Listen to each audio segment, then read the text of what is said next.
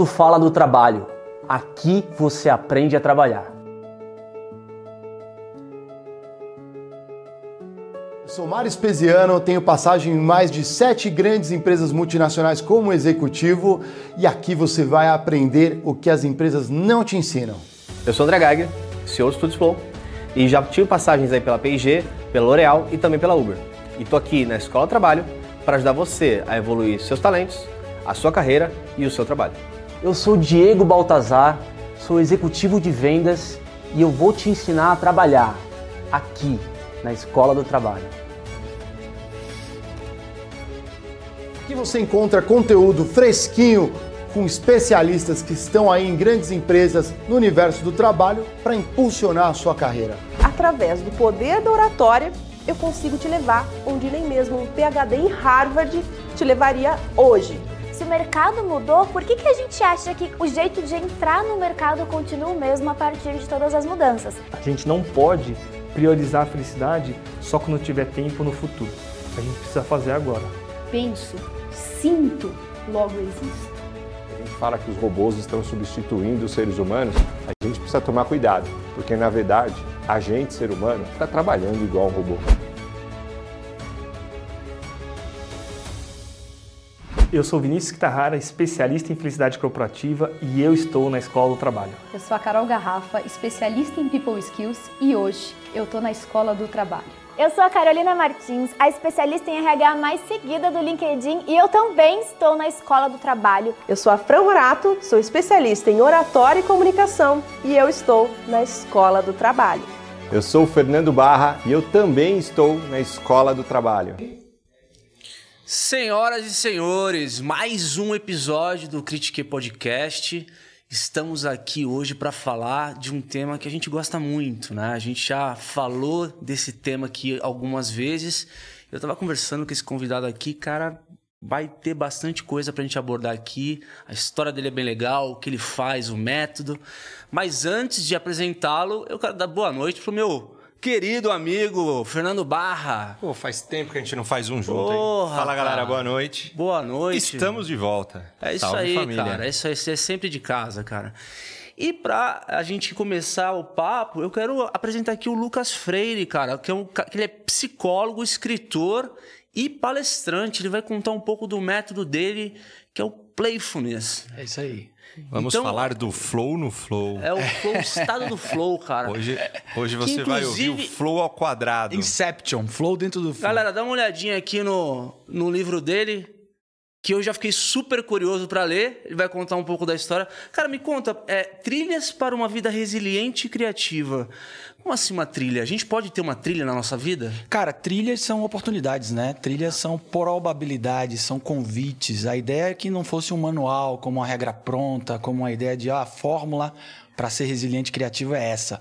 E eu debati muito esse subtítulo aí porque me incomodava a ideia de oferecer às pessoas uma, um caminho que hermético. Não, a ideia é provocar as pessoas a oportunidades. Então, trilhas dão pra gente a chance de caminhar ou não. Excelente. E o- Muito bom. E o que, que te inspirou a, a escrever o livro? É, Esse livro ele tem muito da história da minha vida, assim. Eu, eu sou psicólogo e como toda carreira a gente vive frustrações, encontros e desencontros. E na minha trilha de psicólogo eu fui parar numa indústria, trabalhei durante alguns anos na indústria e na indústria eu me deparei com um ambiente que era um ambiente extremamente duro, difícil e eu vi muitas pessoas adoecendo. Muitas pessoas adoecendo por burnout, por outras doenças mentais. E eu procurei, eu queria muito estudar a relação entre saúde mental e o mundo do trabalho. E na época, eu tentei fazer área acadêmica, não me identifiquei. E aí, quem viveu o burnout fui eu. Eu trabalhava fazendo budget, orçamento. E eu não gostava de fazer orçamento. Para mim, uma planilha, um PROC-V, um PROC-C do Excel era uma prisão. e eu estava aprisionado todos os dias. Era bem solitário ali. Cara, e eu trabalhava numa empresa que tinha uma estrutura gerencial muito da administração antiga, sabe aquele modelo tempos e movimentos? Chegou uma época que tinha um cara do meu lado calculando. Agora ele levantou. Comando e controle Ah, comando total. e controle, Taylorismo. Agora ele foi beber água. Agora ele conversou. E aí Você já era psicólogo nessa época? já era psicólogo, já era psicólogo trabalhando na área de formado em RH. psicologia e trabalhava Na área de RH. Na área de RH, cuidando do budget. É, paralelo a isso, eu tinha hobbies que eu curtia muito, que era entender dinâmica de jogos, entender como a, a ludicidade fazia parte da vida humana. E aí aconteceu o seguinte: eu fui convidado para dar aula na universidade, sexta-feira, no último horário. É, sexta-feira, no último horário, substituindo uma Por professora. conta desse seu interesse. É, uma, uma professora estava saindo, me convidou para dar aula Ah. e eu aceitei, cheguei na, estudei pra caramba, falei, você é professor, que demais, cara, isso é um play pra mim. Achei que eu ia realizar minha vida. Cheguei lá, tinha três alunos, os caras falaram assim, cara, combinado é o seguinte, a aula começa às oito, mas termina oito, oito e dez. A gente vai embora, hoje é sexta, e aí Dá eu presença e tchau. e aí, cara, eu comecei a pen- repensar a sala de aula para ser algo que fosse atrativo para os alunos. E aí eu comecei a criar experiências na sala. E aí de três alunos foram 10, de 10 foram 30, de 30 foram Legal. 40. Daqui a pouco a faculdade me deu aula a semana inteira. Então eu trabalhava na fábrica, dava aula. Um dia essa matemática não fechou. Eu encontrei o que eu chamo de play da minha vida, que era dar aula. Na fábrica eu ganhava dinheiro, na faculdade eu me realizava. E aí um dia, eu saindo de um casamento que eu tinha ido ver a cerimônia com a minha atual namorada na época, que hoje é minha esposa, eu dormi, bati o carro, perda total. Caramba. Bati no poste, na rua da minha casa. Aqueles momentos que o corpo desliga porque você diminui a tensão porque tá perto de casa. E aí bati o carro no poste. Mas eu não tinha percebido os sinais. Se você me perguntasse, você tá com burnout, alguma coisa assim, eu falava, não, tô na melhor época da minha vida. Você dava aula do quê? Cara, eu dava aula de RH, gestão de pessoas, administração. ligado ao seu trabalho, então. Total ligado. Mas aquilo ali me preenchia de tal maneira que eu queria mais, eu queria mais. Eu entrava no estado de flow dando aula. Tudo que eu não tinha no trabalho, eu buscava em uma atividade paralela. Uma sala de aula. E eu encontrei ali. E aquilo ali dominou minha agenda até que eu não percebi os sinais de um burnout. Eu tive uma alopécia, sabe, uma queda de cabelo? Começou na barba. Caiu o cabelo na barba. Caraca. Eu achei que tava de boa. Aliás, essa é uma das doenças que mais cresceram ultimamente, principalmente Na pandemia. feminino, a alopecia. É, na pandemia, muita gente teve. Tem gente que tem buraco altos- tamanho de uma laranja, É. fica sem. Eu tive de novo na pandemia, porque você não deixa de ter. É um sintoma do estresse crônico. E aí, é foda, cara. Quando você começou a ter, você já conseguia associar que era por causa da, da- do estresse? eu sabia, por causa, teoricamente a gente sabe, né? Porque o, a alopecia ela é desencadeada por uma questão emocional. Sim. Então eu tinha já esse indicador, mas, pô, não dá nada. Eu tava focado, eu tava feliz pra caramba. E aí, é, eu, quando tive esse burnout, que eu bati o carro, eu falei, cara, eu preciso entender essa dinâmica. Essa psicodinâmica que me levou a uma falsa ideia de ser altamente produtivo e não cuidar do meu bem-estar. Então a balança não fechava. E eu vi essa balança acontecendo com várias pessoas. Várias pessoas do meu convívio, várias pessoas daquele ambiente. Foi em que ano, desculpa? Isso foi em 2003, 2004. E aí eu passei a estudar mais profundamente isso. É, em 2014, eu fui fazer uma formação de um método chamado Lego Serious Play. E, e eu tive ali o primeiro contato com a teoria do flow. Esse estado de experiência ótima da vida que você não sente o tempo passar. E aí, cara, eu entendi o que poderia ser o fruto do meu trabalho.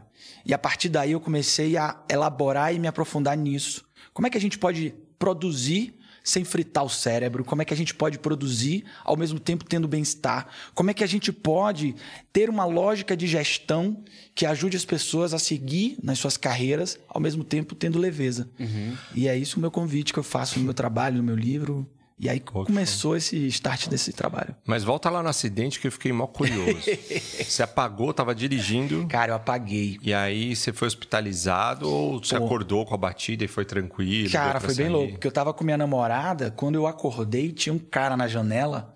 E aí, vocês estão bem? E ela tava com a cabeça no vidro. Caramba! É, quando eu acordei já tava ambulância e tal. E, pô, eu, eu não entendi, pra mim foi um- uma fração de segundo. E aí, quando a ambulância, o pessoal me tirou do carro, é que eu fui entender o que tinha acontecido. Então foi assim, aí chegaram a me roubar, você vê como é- são as coisas, né? Nossa. A galera que tava me ajudando me roubou também, roubou tudo que tinha no carro. E aí a gente foi hospitalizado e tal, mas graças a Deus foi tudo bem. Ficou tudo Mas bem com ela? Ficou tudo bem com ela, a gente casou depois. Ligou a gente, né? Mas eu te entendo, viu, cara? Geralmente o ahá vem depois de uma experiência traumática. É, muito louco, né? Porque a gente. Poderia ser mais fácil, né? Poderia, cara, poderia. E aí, esse é o meu convite. Será que não pode mesmo? Será que a gente não consegue usar uma lógica diferente? Sim. E eu, eu circulo pelo Brasil afora por muitas empresas e muitas organizações. A gente está vivendo um modelo de vida exaustivo. Essa exaustão, combinada a uma série de fatores, tem levado as pessoas a adoecer bastante. Por que, que você acha que as pessoas estão exaustas hoje? Queria ver a tua opinião. Cara, é uma combinação de fatores. Eu, eu gosto muito de um filósofo é, francês chamado Guy Lipovetsky. Ele chama a nossa época de hipermodernidade. A gente está vivendo uma era do superlativo. É uma combinação cultural de velocidade, falsas ideias de alta performance. Então, o tempo inteiro está sendo vendido uma ideia de que você vai performar em alto nível o tempo inteiro. E não é assim. Você tem que ter um pico de descompressão. Associado a uma cultura de informações.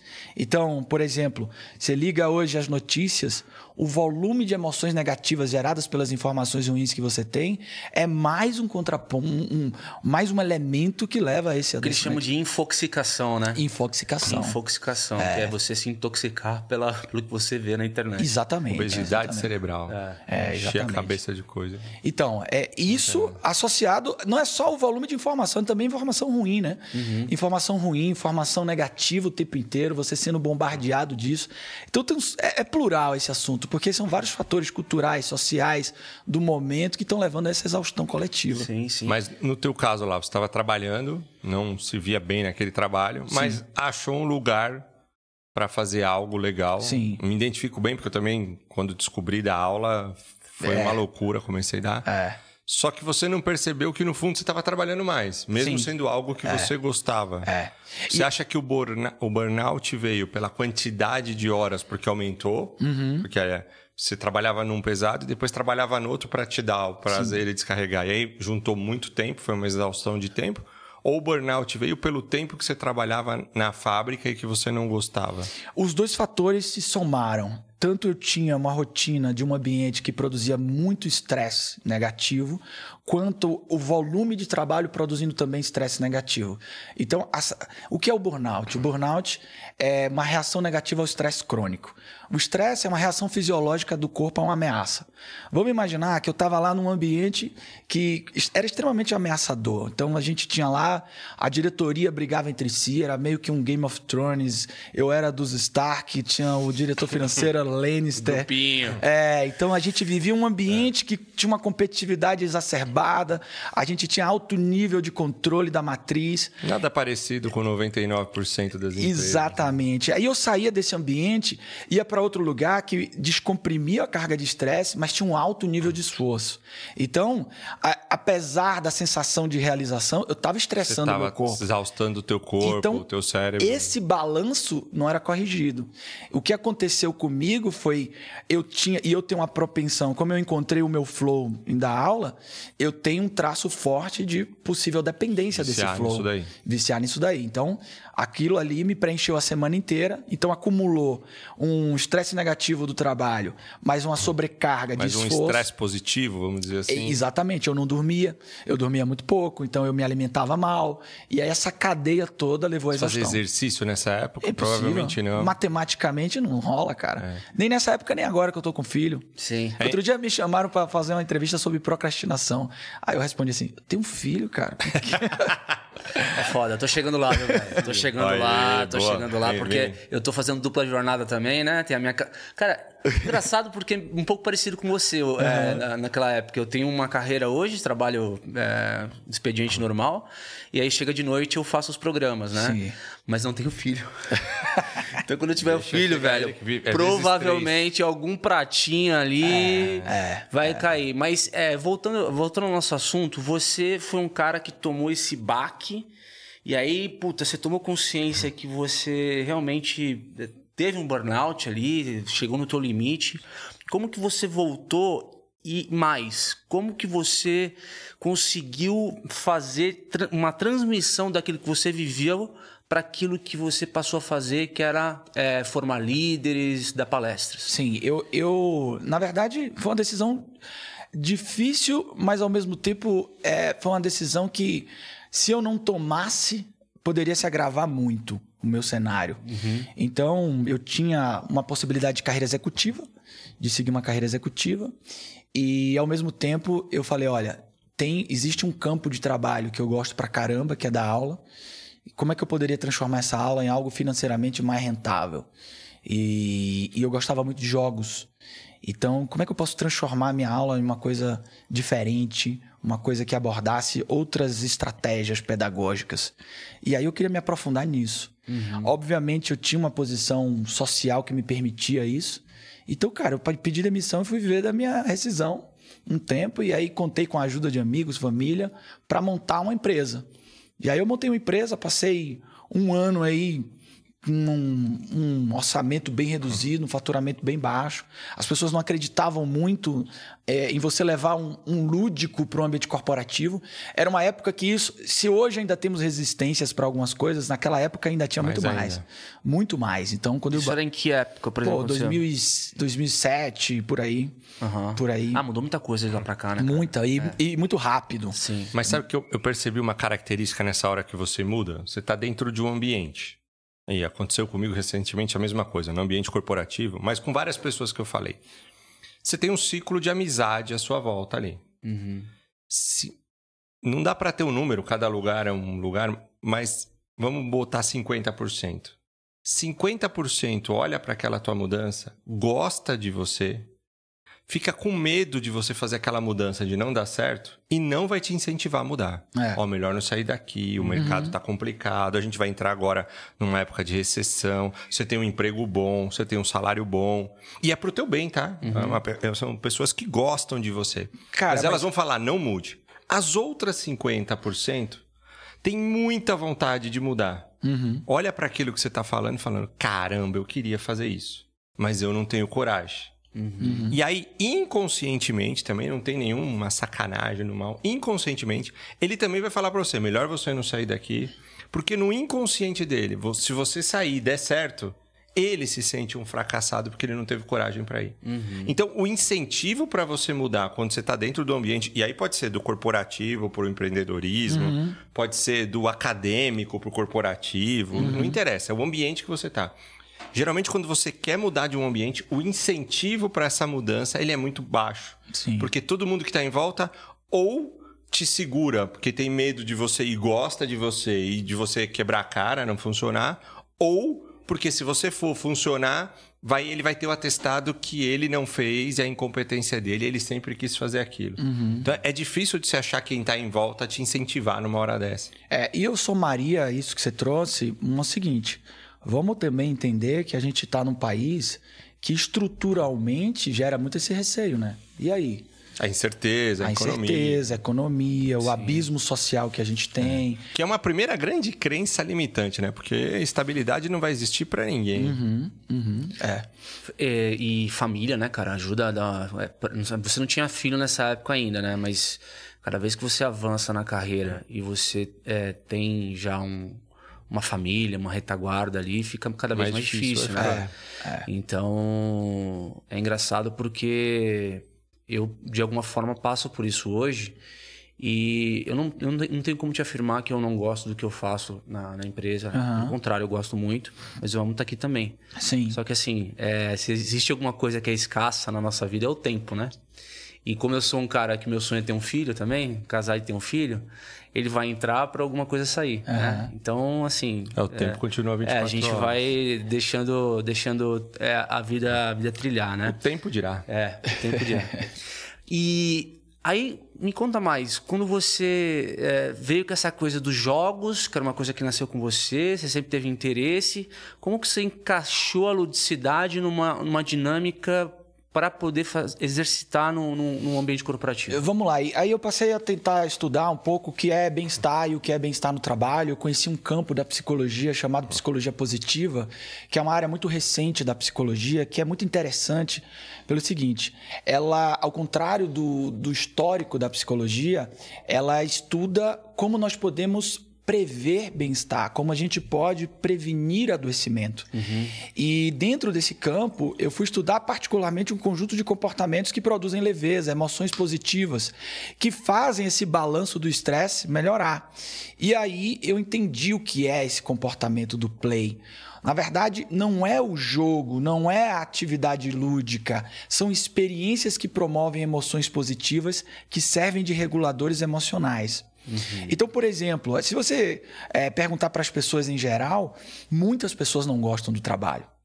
E não gostar do trabalho não é só pela atividade em si. Muitas vezes é por conta do ambiente que é construído, por conta da atmosfera que é produzida. E como é que a gente poderia trazer isso tanto para a organização como para as pessoas? E essa leveza é o que a gente chama hoje, o que eu chamo no livro da ciência do play. É um tipo de abordagem que a gente produz leveza, que a gente coloca humor, que a gente coloca uma série de comportamentos que vão ajudar a jornada, que é suada, que é árdua, ser, ser mais leve. Ser mais leve. Sim, sim. Para quem tá ouvindo a gente, dá um exemplo de como pode trazer esse humor, por exemplo, pra dentro do trabalho. Cara, o trabalho, é, eu acho isso muito interessante. A ideia de trabalho e sofrimento, ela é uma construção cultural. Então a gente, a gente tem aí toda uma história de uma ética religiosa.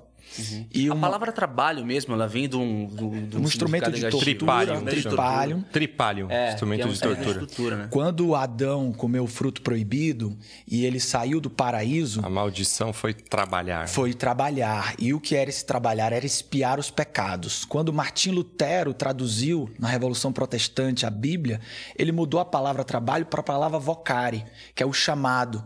Então o trabalho deixou de ser algo da penitência, mas passou a ser algo que nos dignifica, que nos aproxima da, do nosso, do nosso ser Propósito. maior. Só que ao mesmo tempo isso também trouxe uma grande carga e um grande volume. Hoje esse trabalho ele vem rodeado de uma ideia de sucesso. E o que, que a gente sabe hoje na ciência, na psicologia? Que felicidade vem antes do sucesso e não o contrário. Então muitas pessoas estão trabalhando na proporção inversa. O sucesso levando à felicidade. Então, eu vou ter felicidade quando eu alcançar o item tal, o carro Um cargo, tal. um salário. É, claro, aqui a gente está falando das pessoas que têm um mínimo de dignidade de vida, né? já, já não trabalham para sobreviver. Exatamente. Mas, mas essa proporção hoje, cientificamente, a gente sabe por inúmeras pesquisas que ela não é uma correlação absoluta. Então, não é sucesso que leva à felicidade. É felicidade, é bem-estar, é leveza. É, por exemplo, quando você se conecta com o seu play. O play são comportamentos que geram bem-estar. Então, o seu play pode estar nos esportes, pode estar na contemplação, nas artes, pode estar é, no trabalho, por que não? Por que não? Então, quando eu dava aula, eu encontrava um play. É, se eu estou num ambiente em que eu tenho é, um bom relacionamento, eu estou num play. Só que isso historicamente foi tirado do trabalho. Então, quando você vê alguém trabalhando com leveza, você vai ver pessoas puxando para baixo. Essa semana eu ouvi uma coisa é, muito cruel, muito dura. E eu tô em muitas organizações e eu ouço muitas coisas do dia a dia, sabe? Da vida real, a vida como ela é. E essa semana eu ouvi uma história de uma empresa que precisava fazer um grande corte de funcionários e um líder ia ter que demitir alguns funcionários e um deles era o irmão dele. Caramba. Era o irmão dele. E aí ele falou com o líder dele, falou: "Cara, meu irmão. Eu não quero demitir. Você me ajuda?" O eh, eh, O irmão dele reportava para ele. Reportava então. pra ele, o irmão mais novo dele. Eu não quero demitir. É, aí o líder dele falou: Cara, você tem que demitir. É o seu trabalho demitir. Cara, custava o quê? Vão ter pessoas que vão ouvir essa fala e vão dizer assim: Ah, não, mas você tem que ser forte. Cara, não precisava. A história que ele me contou foi uma história de um trauma. A carga emocional que isso Você trouxe não precisa trabalhar carregando essas correntes. Trabalho já tem esforço, trabalho já tem muitas demandas. Para que criar um ambiente que você tem prazer em diminuir o outro? Então existe uma natureza perversa que foi se propagando. Isso não é historinha. Muitas pessoas estão hoje é, sucumbindo a modelos gerenciais que você não precisa de uma grande estratégia de bem-estar, basta você formar bons líderes. Basta você provocar as pessoas que existem comportamentos que não são necessários. Quantas pessoas estão ouvindo esse podcast agora e estão exatamente nesse momento passando por situações, sendo diminuídas, sendo colocadas num. E sabe qual que é o pior nessa situação? O exemplo, cara. É, Porque claro. o ponto é o seguinte, né? É, você pode ter mil métodos ali, puta, pra formar uma boa cultura, um bom ambiente. Mas se você não tiver o exemplo. É. Acabou, né? Acabou. Cara, o exemplo é a forma mais poderosa que existe de liderança. Sim. Assim, então, assim, o- a- o- talvez o exemplo ali pro, pro cara que tá imediatamente acima dele deve ter sido o maior trauma, talvez, do que. Do que... E veja, não é o exemplo te colocando como um arauto das virtudes. Eu acho que esse é um cuidado. Quando a gente fala ser o exemplo, é o seguinte, cara, ó, errei, me desculpe. É ser vulnerável também. E isso aí vem também uma outra construção, que liderança é ser um super-humano. Liderar. Existe uma construção social também dessa figura, né? Ser líder. Líder não erra. Cara, tem uma. Se o pessoal pesquisar aí, vai encontrar no YouTube uma passagem de uma empresa que o cara fez um Big Brother no escritório. O cara era o líder, o impassível, o alfa, o não sei o quê. E aí o cara fez um Big Brother e colocou um funcionário para demitir o outro. E aí quando alguém falava assim, eu não quero demitir, ele falava, mas como assim? Você é um fraco. Você não quer demitir? Por quê? Aqui você não pode ser fraco, você não pode se omitir. Aí outra pessoa falava, eu vou, eu vou demitir porque eu não tenho afinidade. Aí ele falava, afinidade? Você tá achando? Isso aqui é vida real. Cara, isso é uma atrocidade comportamental. O trabalho não deve ser um lugar que você vai produzir esse volume de traumas.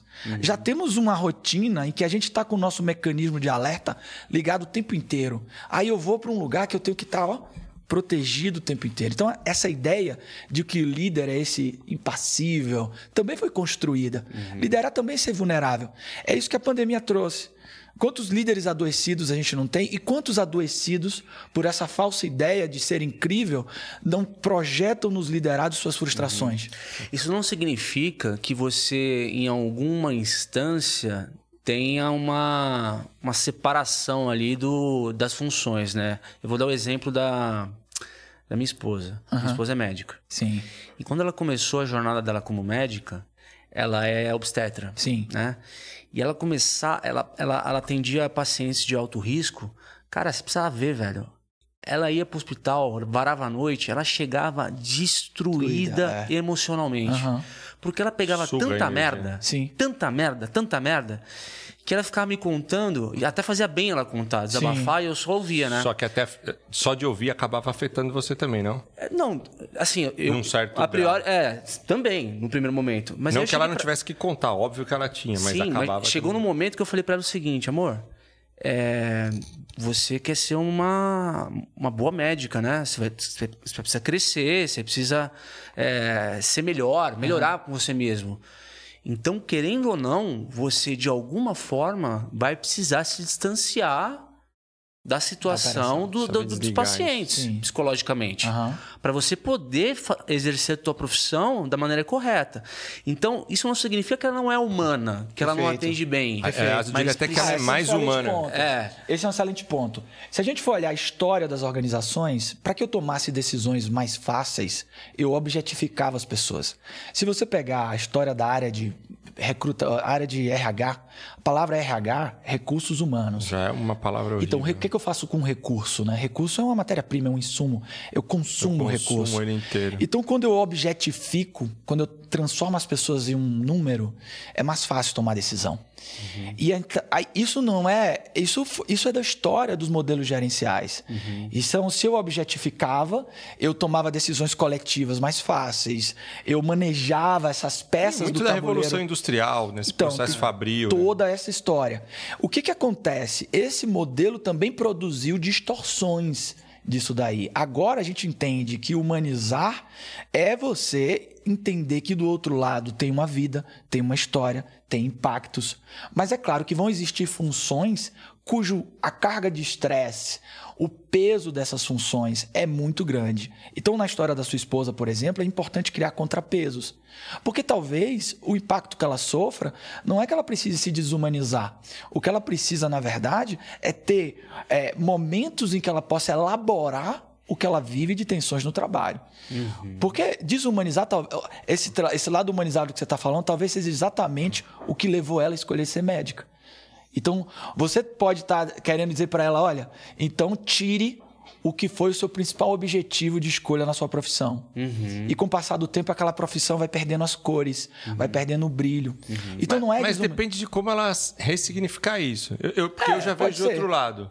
Eu vejo que ela tem. É, para mim, o trabalho sempre está no outro. Trabalhar é resolver um problema para uma pessoa. Uhum. Sim.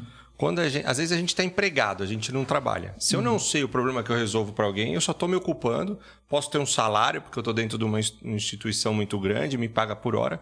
Mas trabalhar, eu não estou trabalhando. Eu só trabalho quando eu sei que eu estou resolvendo um problema para alguém.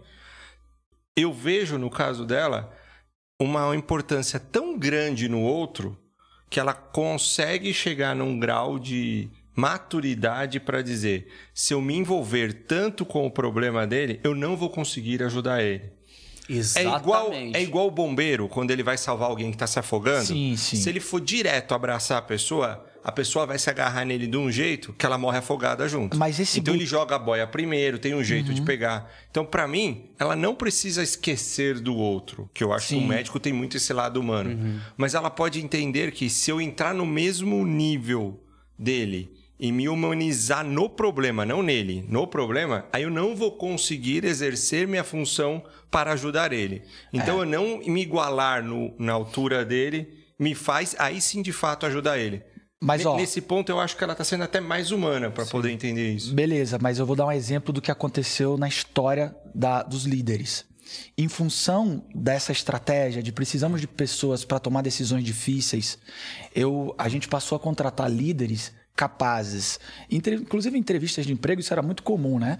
Davam uma situação problema para ver o quanto as pessoas iam pender para os resultados e não para o humanismo. Mas aí ele esqueceu de fato humano. Exatamente. Aí ele tá errado. E com o passar E eu do vi tempo, muito disso, isso é, acontece pra caramba. E com o passar do tempo, a gente tinha um volume de pessoas que racionalizava muito bem e que tomava as decisões baseadas nessa razão, e isso foi realmente desumanizando. Desumanizou ele. Esse cara parou de trabalhar, na minha opinião. Cara, ainda não. Tem muito. Não, não. Eu falo assim, ele não exerce mais a função Entendi. do trabalho. Entendi. Ele tá lá, mas ele vai ficar infeliz. Óbvio que tem vaga para ele. Aham. Óbvio que a empresa vai pagar. Mas se a gente for pro, pro cerne da palavra trabalho, este cara não tá trabalhando mais. É, eu, eu, eu, eu gosto de provocar muito esse risco, porque agora a gente vê alguns casos pipocando disso. Teve um caso agora de duas médicas né, que fizeram chacota da, de um paciente que estava gritando e tal, e elas fazendo um videozinho.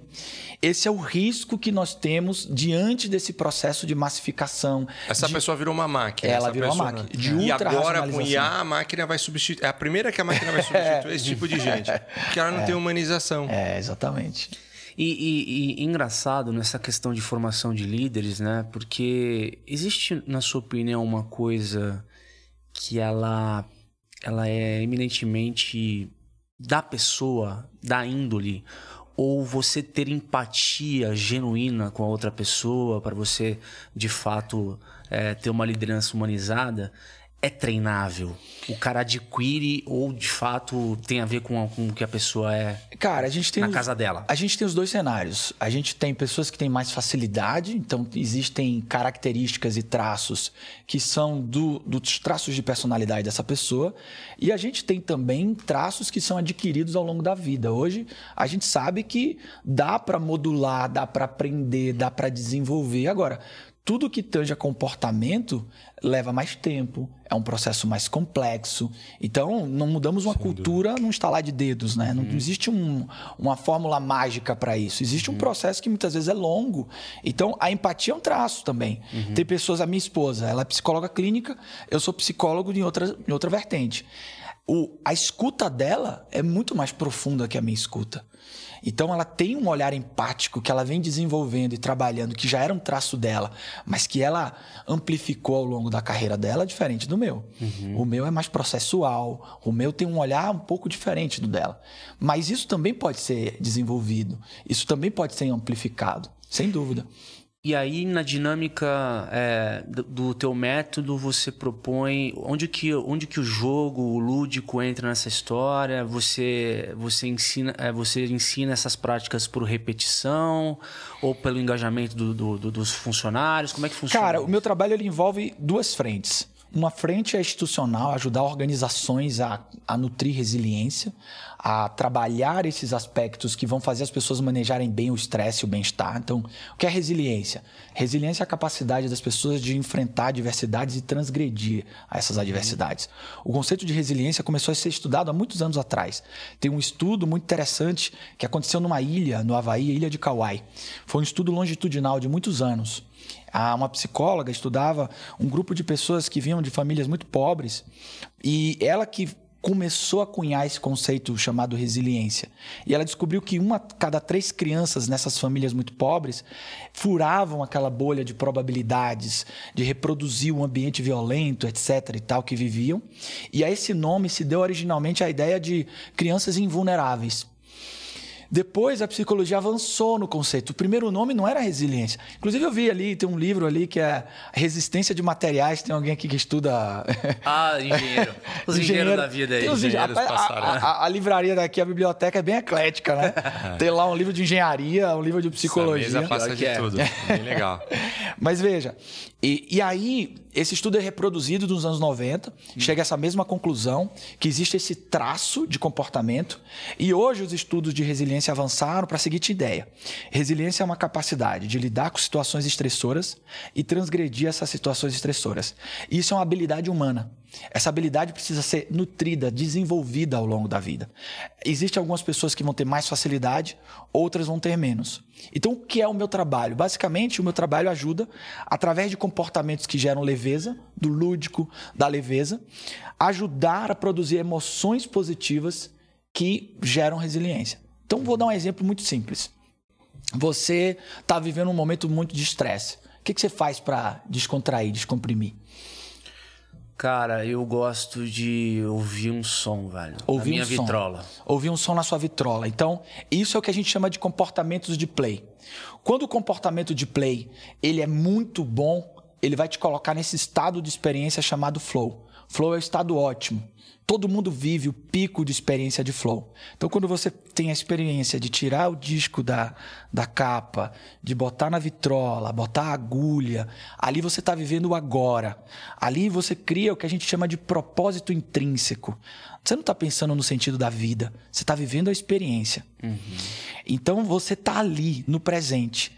Isso produz emoção positiva que cria um contrapeso ao estresse. Agora tem que ser um play o mais forte possível para produzir flow. Tem uma cena que viralizou agora nas redes sociais na virada do ano de uma galera que passou o Réveillon em Paris. Imagine o seguinte: você tá com grana, você vai passar Réveillon da sua, sua Réveillon da sua vida. Você vai para Paris. Você leva uns amigos para Paris, chega todo mundo lá, Arco do Triunfo, contagem regressiva. 10, 9, 8, 5, 4, 3, 2, 1. Se você olhar essa cena que está circulando pela internet, você não vê um abraço, você vê um mar de Só celulares. celular filmando. Você vê um mar de pessoas que gastaram energia, dinheiro, vida para viver uma experiência em que eles não estavam lá. Uma experiência esvaziada de sentido, de presença. O play proporciona o estado de flow. E o flow ajuda a produzir bem-estar e leveza. Então, esse é o caminho. É você se conectar à diversidade de atividades que vão produzir esse bem-estar, essas emoções positivas na sua vida. Então, você pode ter vários tipos de play. Pode estar no trabalho, pode estar na radiola, pode estar no surf, pode estar. E, cê- e aí você trouxe um negócio, né, Barman, que às vezes a gente comenta aqui também, que é a sociedade do espetáculo, né? Sim. Então é sempre é, a referência o outro, né? Eu quero chegar onde aquele cara chegou. Eu quero, Sempre eu quero palco. viajar para onde ele é viajar. É- é- é- a referência nunca é, é o estado interior, e sim alguma coisa que eu quero atingir no Sempre a exterior, comparação. né? Como que você entende é, que as pessoas elas podem se reencontrar para ir vi- vi- é, viver efetivamente esse estado de flow, que é um estado com ela mesma, né? Sim, sim. Veja, aqui a gente tem que convidar as pessoas ao autoconhecimento. E esse autoconhecimento passa por uma jornada que é muitas vezes o que que o que está em excesso na sua vida. Pense um pouquinho nisso. A gente está com uma sobrecarga de uma série de coisas. A gente está viciado em uma série de comportamentos. Esses comportamentos podem estar tá esvaziando a possibilidade de você viver o presente, de viver o agora. Uhum.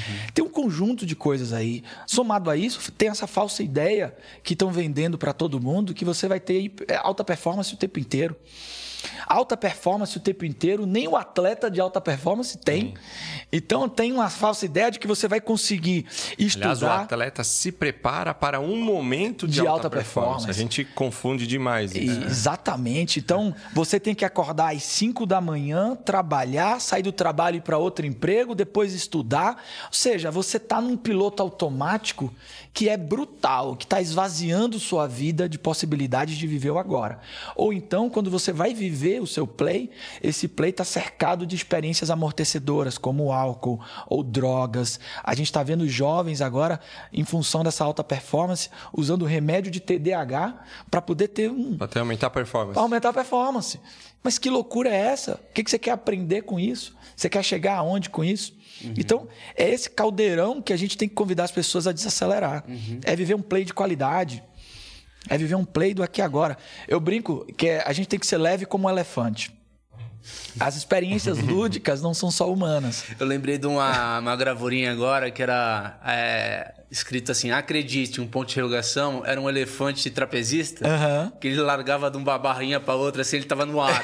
tá, acredite, assim, sabe? Cara, tem uma, tem uma experiência com elefantes que é muito interessante. Tem uns vídeos que mostram elefantes quando chove em alguns lugares de savana e tal, eles usando o, o barro como tobogã. Por que, que o elefante faz isso? Por que, que o elefante brinca, cara? Por que, que o elefante vive aquela experiência? Essas experiências. Tá no flow dele, né? Né? Existe uma vantagem evolutiva para o play. O play tem uma vantagem evolutiva que ele amplifica nossas estratégias de enfrentamento. Uhum. Quando a gente está nesse ato de play, a gente tem mais soluções para a vida. Não é só luta ou fuga que funciona. A criatividade também funciona. Então, quando eu estou em experiências de play, eu crio espaço para o processo criativo, eu crio espaço para a imaginação. O grande jogo humano é o e se. Imaginem se você para de imaginar. Se você para de imaginar, sua vida perde a esperança. Porque quando você imagina, você está projetando um cenário futuro. Agora, se eu estou numa rotina tão grande, com carga de estresse tão grande, isso vai minar sua resiliência, você perde a capacidade, inclusive, de imaginar. Você não vai ser mais criativo com essa loucura toda que a gente está vivendo. Cara, e, e, o Einstein falava, né? A imaginação talvez seja até mais importante do que o conhecimento em si. É, sem dúvida. É. é. E, cara, me veio uma curiosidade aqui agora que é o seguinte, né? É, você que é o cara que, que estuda isso, do play. A gente, eu sou de uma geração que eu jogava bola na rua, arrebentava ah, joelhos, subia em árvore. Cara, jogava jogo de tabuleiro, tá ligado? Uhum, Ludão, banco uhum. imobiliário, detetive. Parava à noite no Parava à noite. Tipo, se, sempre junto com outras pessoas. Sim. E a gente vê uma molecada aí hoje, tipo, sem demérito ou mérito, sim, tá? Sim que é muito mais é, ligada no videogame. Cada no quarto, coisa só mais, joga em rede. É, joga é. em rede, puta, o cara tá lá do outro lado, às vezes, do mundo. Uhum. Não, é, não, é, um jogo que tem uso físico, é só mental. É, é diferente. Sim, é sim. diferente como que você entende o play ele continua sendo play ou a dinâmica é diferente? Cara, perfeita a sua pergunta. Inclusive, tem vários aspectos pra gente pensar sobre isso. Também sou dos anos 80, brincava na rua. Anos 80 na Bahia, cara, tinha umas brincadeiras super violentas. Tinha uma brincadeira chamada garrafão. Hum. Garrafão era o seguinte: você, a gente desenhava uma garrafa no chão e todo mundo ficava dentro da garrafa, até que alguém tampava a garrafa e você tinha que ficar com o pé só. Se você colocasse os dois pés no chão, a galera te batia. Então toda geração tem um lado bom e um lado ruim, né? Claro. Então é, tinha umas brincadeiras super agressivas. Eu imagino se meu filho chegar em casa hoje e falar assim: meu pai, meu dia foi super divertido, meus amigos me espancaram na brincadeira. lembra, garrafão, perdi. lembra do Malha? Pois é. Lembra do Malha? Uhum. No recreio? Uhum. Tinha uma bolinha de papel Sim. que os caras colocavam no elástico e tal. Uhum começava a jogar bola. Passou uhum. embaixo da pedra, tinha um pix. Uhum. Passou embaixo da pedra, se você não toca o pix, você leva você porrada, velho. É, é, corredor polonês, assim, tá ligado? É. Então, assim, ó, nem tanto nem tão pouco, mas uma coisa é fato. O brincar ao ar livre, ele é extremamente benéfico, traz e produz um alto nível de bem-estar. Então, esse é um dado que a gente tem. Inclusive, existem é, países que baseiam seus princípios de felicidade, como a Noruega. A Noruega tem um princípio de felicidade que é explorar o ar livre. Então, a gente tem os, os países escandinavos, Noruega, Dinamarca, são países considerados aqueles países que têm maiores índices de felicidade. São países que têm políticas e culturas que muito de exploração do convívio, do relacionamento, da formação de laços. E a Noruega, em especial, ela tem esse princípio. Vá. Talvez por causa do contraste, né? Claro. Pensa só comigo. É. Na, pensa comigo, no, no inverno. É, são caras seis devem- meses de ficam- escuridão. Ficar trancado dentro de casa. Exato. Chega no verão, no outono, a galera quer se abraçar, Exato, quer, quer exato. fazer coisa coletiva. Exato. Né? E aí, o que, que tem de diferente nesse processo? É, você e eu fomos da época do videogame ainda estudando o estado de flow. O estado de flow ele revolucionou a indústria do videogame. Quem joga videogame está assistindo a gente sabe. Quando criaram o high score, os antigos videogames não tinham algo a ser batido. E o high score ele aumentou exponencialmente o tempo de uso do videogame. E ao ponto de criar as O que que é adições. high score? High score é o seguinte: os primeiros videogames, eles não tinham uma meta a ser batida. Você jogava e você enjoava. Não tinha pontuação não tinha e nem pontuação. ranking de Não pontuação. tinha O pontuação. high score é ponto, Quando é eles ranking. botaram o high score, é, as pessoas passaram a jogar mais tempo. E aí eles foram estudando como a gente poderia capturar a atenção das pessoas por mais tempo ainda. E tem um paradoxo interessante no estado de flow. Quando a atividade é muito mais difícil que a sua habilidade, você fica em ansiedade. Quando ela é muito fácil, você fica em tédio. Vamos imaginar um videogame. Se a primeira fase é muito difícil, você fica ansioso, estressado, você desiste. Se a primeira fase é muito fácil, você se entedia rápido. Nos primeiros videogames, a gente vivia muito isso. Pô, quem jogou aquele enduro, cara, quando, quando tinha a neblina, acabou, né, velho? A neblina. Escorregava pra É, caralho. era impossível Era de jogar a neblina. escorregava, a neblina, você a não neblina. nada na frente. Você não conseguia ver, né? Só Cara, aí você É. fala, bora jogar bola, esse videogame chato, porre, e ainda voltava do começo, né? E Você era tá- rápido pra caralho, velho. Você passava um tempão pra chegar na neblina, voltava pro começo e falava, ah, bora jogar bola, pô. Que negócio chato. Você entrava em tédio.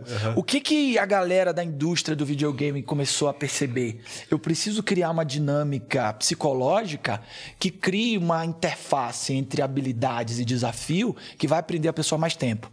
Então, o que você está perguntando tem muito sentido porque hoje existe, é, inclusive, um adoecimento que é o vício no videogame. E o play é, ele precisa ser diverso. Ele não pode ser um play só. A gente tem que ter diversidade de play. A diversidade de play é o seguinte: se eu tenho só uma estratégia que produz bem-estar, uma hora ela perde a capacidade de gerar bem-estar ou ela pode criar uma adição. Então o videogame ele é altamente viciante, ainda mais tão potencializado.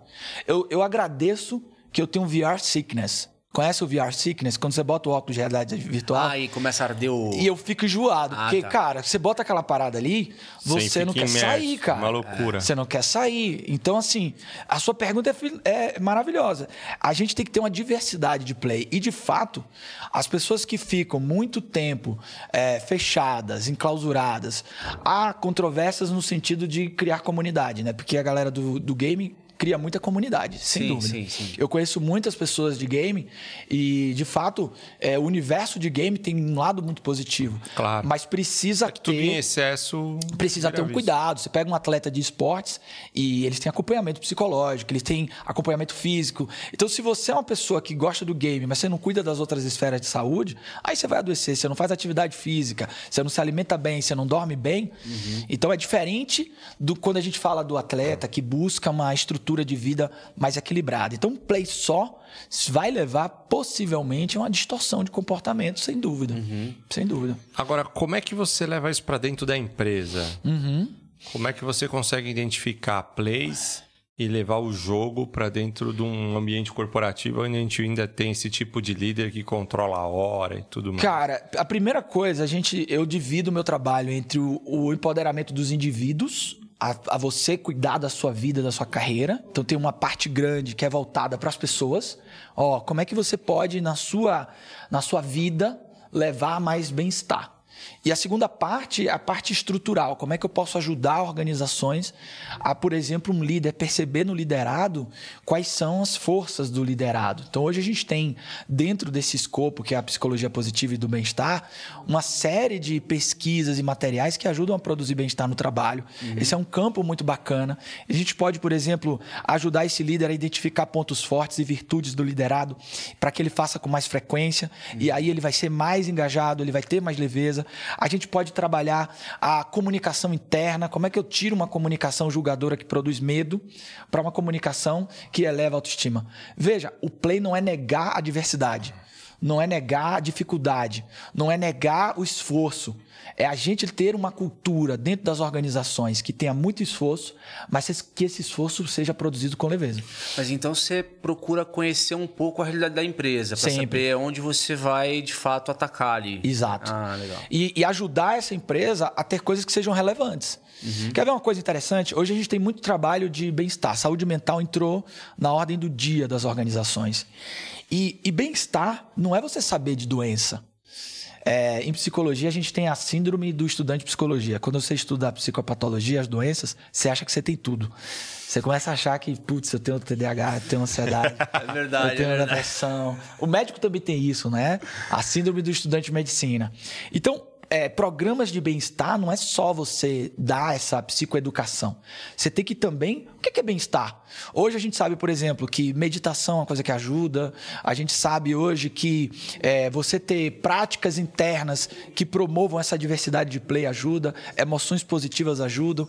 Então a gente não é só é, entender a doença, mas é também como eu posso ter uma vida. Como e isso prevenir, é do ser, né? é e do ser integral. O ser humano não é só aquele botão que ligou dentro do trabalho. Uhum. Ele é pra vida. Uhum. É pra vida. Cara, sabe uma coisa que me ajudou bastante? É...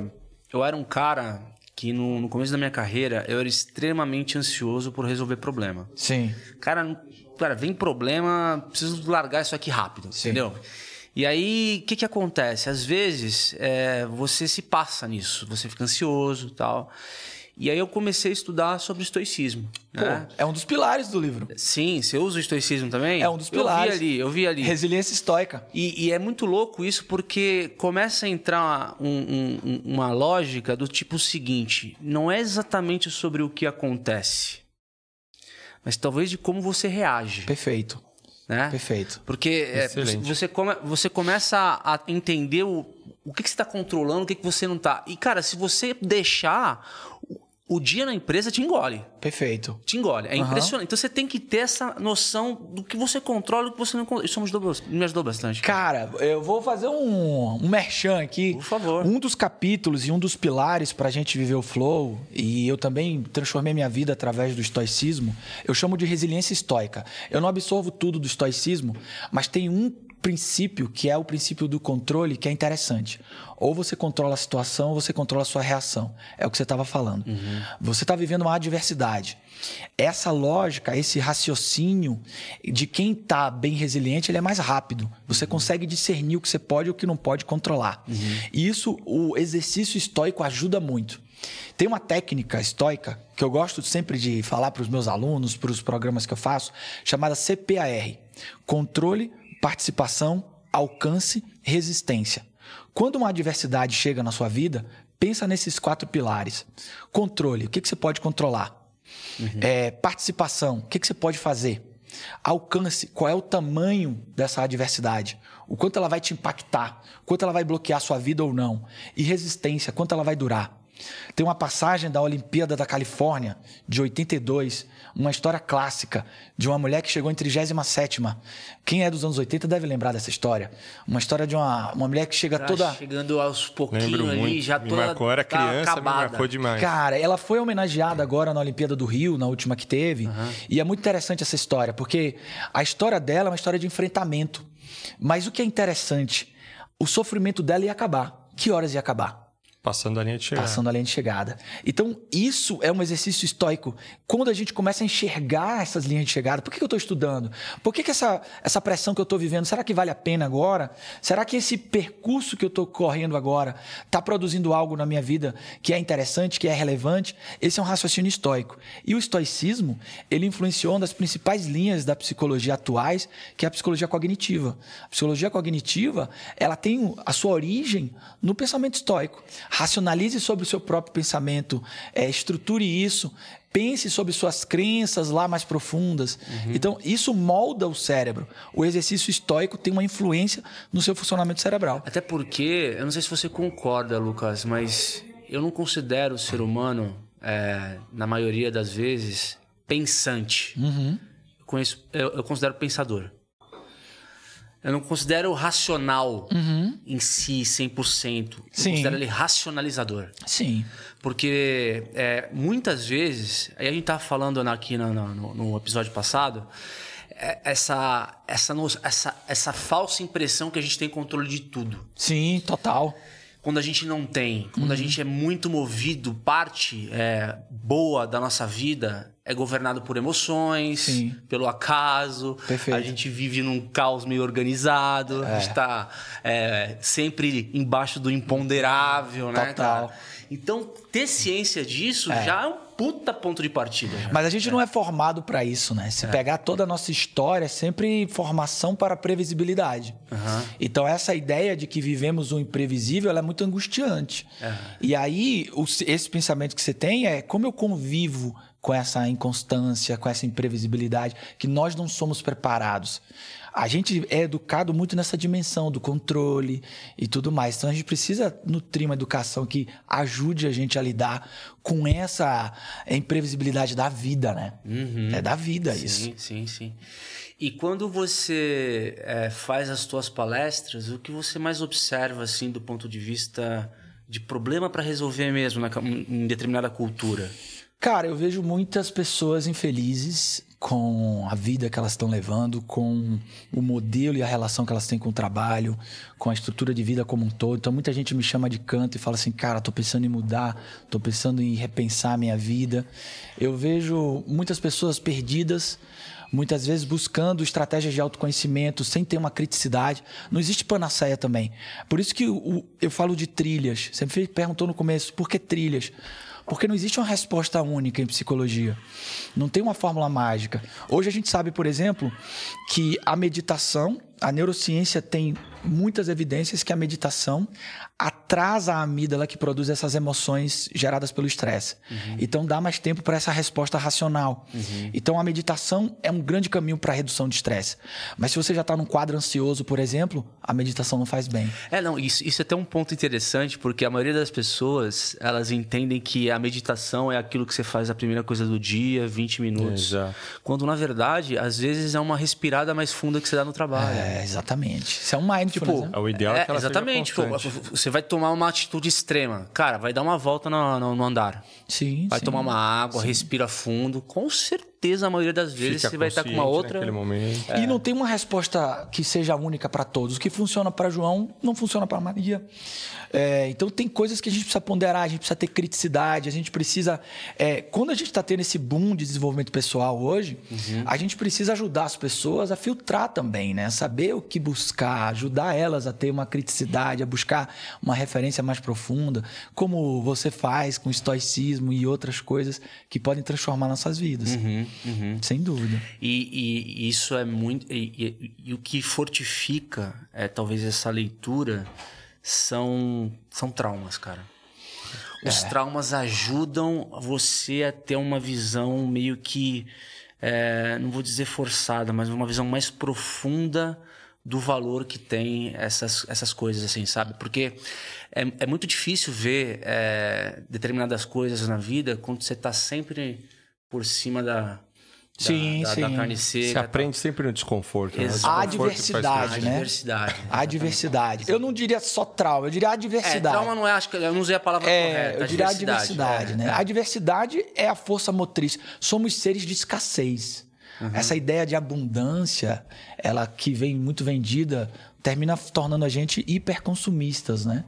Somos seres de escassez. Então a privação nos move, a falta nos move. Quando você carece de falta, você carece de sentido. Então a gente precisa de falta. Exato. É claro que não precisamos de tanta falta. Eu queria a falta dos dinamarqueses, não a falta dos, dos brasileiros. Não, e o excesso também esconde uma falta. É, também, também. Entendeu? Também. Então, se você tem aquele chefe que às vezes é truculento, se passa, provavelmente ele tem Faltou alguma, alguma falta coisa, né? de alguma coisa na vida pessoal dele ou com o superior dele.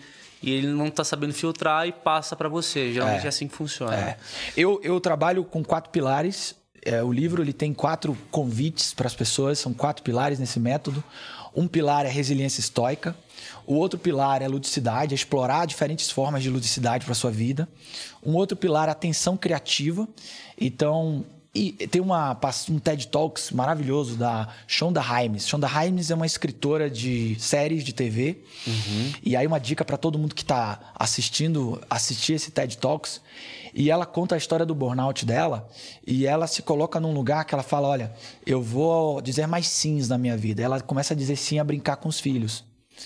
E ela se recupera desse burnout com o play dos filhos dela. Então, se permita mais coisas, se desafie mais outras estratégias, outros hábitos, aprenda coisas novas. Isso é atenção criativa. Experimentar, né? Experimente e se abra para viver mais o flow, que é o último pilar. Então, essas são as trilhas que eu convido as pessoas que vão levar esse play da vida mais. Outro excelente ponto, porque a maioria das, das pessoas hoje que estão no mundo corporativo possuem rotinas extremamente iguais É. todos os dias da semana. É, escritório, casa, casa, escritório. É, inclusive Horário teve um pra ca- acordar, horário pra entrar, Quem, quem não viu sair. aquele caso emblemático da mulher que é, ia tinha todo santo dia tinha o mesmo caminho para chegar no trabalho de carro. Um certo dia ela resolveu é, entre o caminho do trabalho e de casa levar o filho, deixou o filho atrás da- no, no banco de trás, Nossa, levar o filho na, na escola. O que, que aconteceu? Ela entrou no piloto automático, Aham. estacionou o carro no, no- no estacionamento, que estava embaixo de sol. é, não percebeu, na verdade, ela foi pro escritório, Nossa. não passou na escola. É, a criança ficou tomando sol lá, Aham. cara, teve uma insolação, ficou internada, quase morreu, Sim. tal. Mas assim, por conta dessa questão do piloto automático. Perfeito. Ela ia todo santo dia o mesmo caminho, pegava o carro, ia lá, voltava. Teve um dia que ela falou: "Filho, eu vou levar meu filho pra escola hoje", só que apagou da mente. Que Esqueceu loucura, de- cara. Real. uma coisa. Lembra Você sabe que Isso é uma reportagem É. disso. Você sabe que tá me Foi ajudando mais de um muito? caso. Teve até falecimento de criança. Sim, sim. Nossa, dentro do carro? Foi mais de Sim, um caso. acontece, cara. Acontece. casos. As pessoas, elas, elas, por conta dessa. Ela tá 100%, no- ela deixou de estar presente, né? Ela tá naquele automático, ela tá rodando sabe como um sabe o que tem me ajudado muito, cara? O meu bebê. Uhum. O meu bebê, ele me ajudou a desacelerar. E tem uma coisa interessantíssima. A primeira vez que eu levei Léo, meu filho, para o mar, para praia, É, marcante. eu, eu- ele foi botar o pé na areia e ele levantou as pernas assim. E aí eu comecei a ver a experiência dele na sensação da areia. E o tempo parou ali. E ali eu vi que eu estava vivendo um flow. O flow faz o tempo distorcer. A gente tem uma sensação de tempo Você distorcida. tempo. Mas ao mesmo tempo você tá presente. Mas você tá louco. presente. E esse maravilhar-se do meu bebê, cara, tem sido incrível. E aí eu comecei a fazer o seguinte: eu comecei a viver as primeiras vezes dele comigo e a prestar atenção nisso. A primeira vez que ele viu a lua, a primeira vez que a gente viu um balão. E eu comecei a registrar esses momentos. Quando a gente tá no piloto automático, a vida vira paisagem. Ou então você tá projetando a vida. Muita gente tá fazendo isso, né? Vamos imaginar que a vida seja uma viagem. Você tá projetando a- chegada. Você esqueceu de abaixar a janela e ver o que, que tá rolando lá fora, tudo. né? Exato. E curtir a jornada. Exato. Quando você vê, já é 10 horas da noite, você tá indo dormir pra acordar 8 horas de Cara, meu bebê tá me ajudando muito. E a criança faz muito isso. Faz. É por isso que a gente tem na infância essas experiências muito mais frequentes, né? Porque a criança ela tá explorando a vida, ela tá testando caminhos. E aí a gente vai, a gente despreparou o mundo para a criança, né? Só não, não, não. A primeira palavra que Léo aprendeu a falar foi não, cara. Eu fiquei frustrado pra caramba porque a minha casa não foi preparada para um bebê a- em alta velocidade. Ele pega em tudo, futuca tudo. Eu gostava de viajar, trazia umas coisas, eu trouxe um ovo de avestruz da Fica tudo África. baixo, é, e ele fácil. querendo pegar e é não, não, não. E aí, com a primeira palavra dele, nha! eu falei, meu Deus. Mas que eu vou falar do play e tô, tô, tô olhando. Mas é a vida é isso também. Tem que aprender Sim, a se claro. frustrar também, né? Mas é esse lance, é esse lance. Muito louco isso aí, cara, porque é, a criança vai ver. é, quem sou eu pra falar, né? Tipo, o pai que não é pai ainda. pai. Mas essa- essas pequenas novidades de todos os dias, cara, É. vai te dar múltiplas sensações como essa que você teve, acho eu, né? Sim. Se ficar teve na- na atento todo dia. Porque É cada, cada dia vai ser uma novidade. Perfeito. Cada dia vai ser uma novidade. E isso é buscar os micromomentos de play. Então, se é uma boa estratégia de vida, busque e aproveite e desfrute seus micromomentos de play. Pode ser, cara, desfrutar bem um café, um cafezinho. Pode ser micromomentos. É claro que o play mais pleno também é importante, mas os micromomentos fazem toda a diferença. Uhum. Fazem toda a diferença. É, o tal do tempo de qualidade, né? É. Teve, a gente teve um episódio aqui com falando de felicidade do trabalho também, que eu nunca mais esqueci. Essas é, linguagens do amor, né? Sim, Palavra assim- de afirmação, Aham. tempo de qualidade e tal, atos de serviço, né? Sim. Então, isso também são micros momentos Sim. que Sem dúvida. você Sim. utiliza para expressar amor, para receber amor, né? Perfeito. A todo momento. É.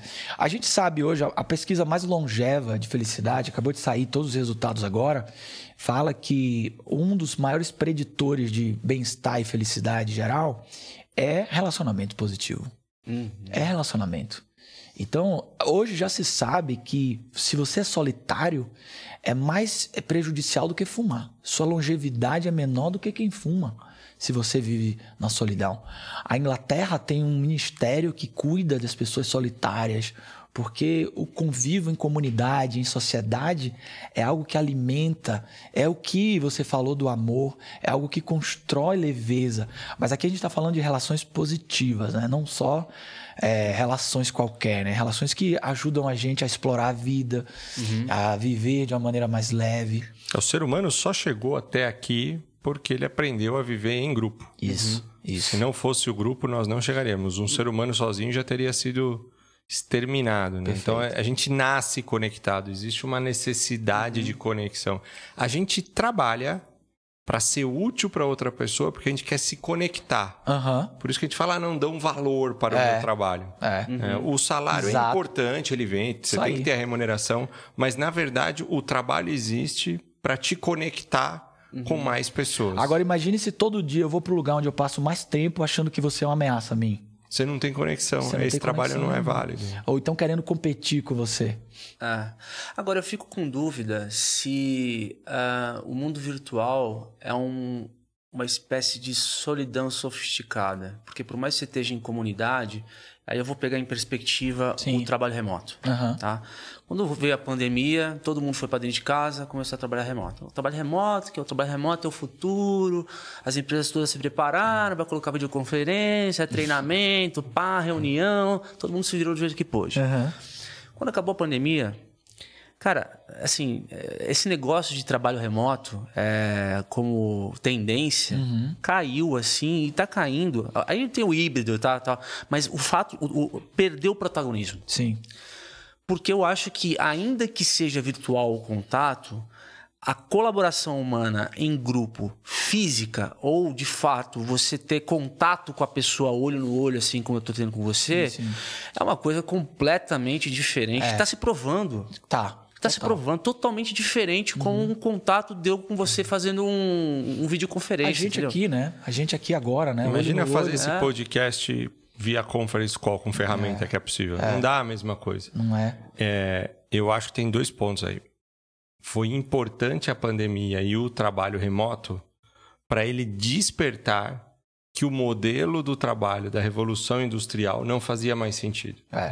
A gente saía todo mundo no mesmo horário, na segunda-feira de manhã, para entrar no trabalho no mesmo horário, para pegar a fila do estacionamento, para pegar a fila do elevador, para sentar na cadeira, para fazer um trabalho que às vezes era individualizado. E tem hora que você trabalha individualizado, tem hora que você trabalha em grupo. Mas descia todo mundo para comer no mesmo horário. A gente trabalhou na mesma empresa, era fila no elevador e é fila no restaurante para ir embora no mesmo horário. Aham. Então eu acho que ele trouxe uma consciência que a gente não tinha antes Sim. de que é possível fazer esse trabalho assíncrono. Nem todo trabalho precisa ser síncrono. Mas não é o caminho único e exclusivo ele ser o home office ou ele ser individualizado. Mas- ele, mas- ele é. trouxe uma consciência de que tem coisas que eu vou fazer síncrona, em grupo. Esse podcast aqui, assíncrono, ia ser horrível. Eu mando uma mensagem, você ouve áudio, não precisa nem ser texto, para depois você responder. Acabou a conversa. Uhum. Aqui é um, é um flow, aqui é um play. Nós É. estamos aqui pensando nisso aqui. Mas tem trabalhos que dá para ele ser feito assíncrono, Uhum. que eu vou parar uma hora a fazer. E aí, quando a gente entende essa assincronicidade, vamos dizer assim, dá para ter o trabalho híbrido. Eu É acho que aí está o segredo. É isso aí. Mas a gente pirou na pandemia e achou que tudo ia ser o home office, não é? Assim. Fato. Mas querendo ou não, a gente tem que tem que chegar à conclusão aqui que esse mundo virtual ele produziu mais indivíduos sozinhos, né? Do que Vem produzindo. É. E vem produzindo mais problemas também. É. Tem um, um psicólogo, é, neuropsicólogo, neurocientista, chamado Steven Pinker. Conheço. Cara, esse cara tem um estudo, Excelente. ele tem um Muito estudo bom. maravilhoso.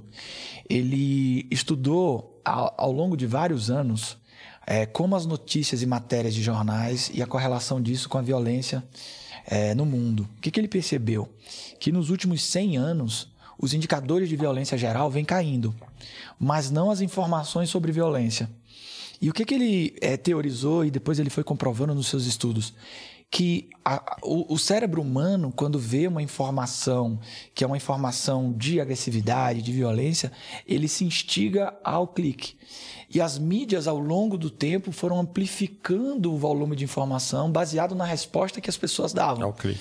Então, ao longo desses anos, Famoso clickbait. Exatamente. Ao longo desses anos, o volume de informação ruim dentro das mídias foi aumentando, mas é, esse dado é- era desconectado da informação real acerca dos níveis de violência no mundo. Então, a sensação que você tem também dentro desse universo é de que está sempre um ambiente à beira do abismo, porque você está tendo um overload de informação e você neurologicamente é, é imbuído desse clique. Você vai clica, clica, clica. Hoje eu vi que caiu, acho que nas Filipinas, um, um caminhão caiu de uma ribanceira e as pessoas foram picadas por um enxame de abelha. E aí você acha que não, mas naquela dia ali você já está tendo uma emoção ruim. Você fala, meu Deus, que, que coisa horrorosa, a forma como essas pessoas morreram e tal. E tudo isso vem amplificando uma sensação de mal-estar. Então, tirando todos esses fatores que você falaram, existe esse agravamento que nós vivemos também, que é esse volume de emoções negativas que essas, essas informações vêm produzindo. É, basta ver a correlação do Big Brother, né? Quanto mais porrada e treta, mais audiência, né? E- Mas, cara, esse é um ponto importantíssimo, assim, que eu realmente não consegui entender ainda. Por que que há essa necessidade psicológica do ser humano em eh, se apegar ou se interessar por violência, por informações eh, talvez de conflito? Aham. E, e, assim, porque antes do engajamento, antes do algoritmo reproduzir para poder ganhar mais dinheiro, existe esse comportamento humano. Sim, sim, sim. Tá quê? no gênio do ser humano, É, cara. cara, sobrevivência. É, é um comportamento evolutivo e de proteção.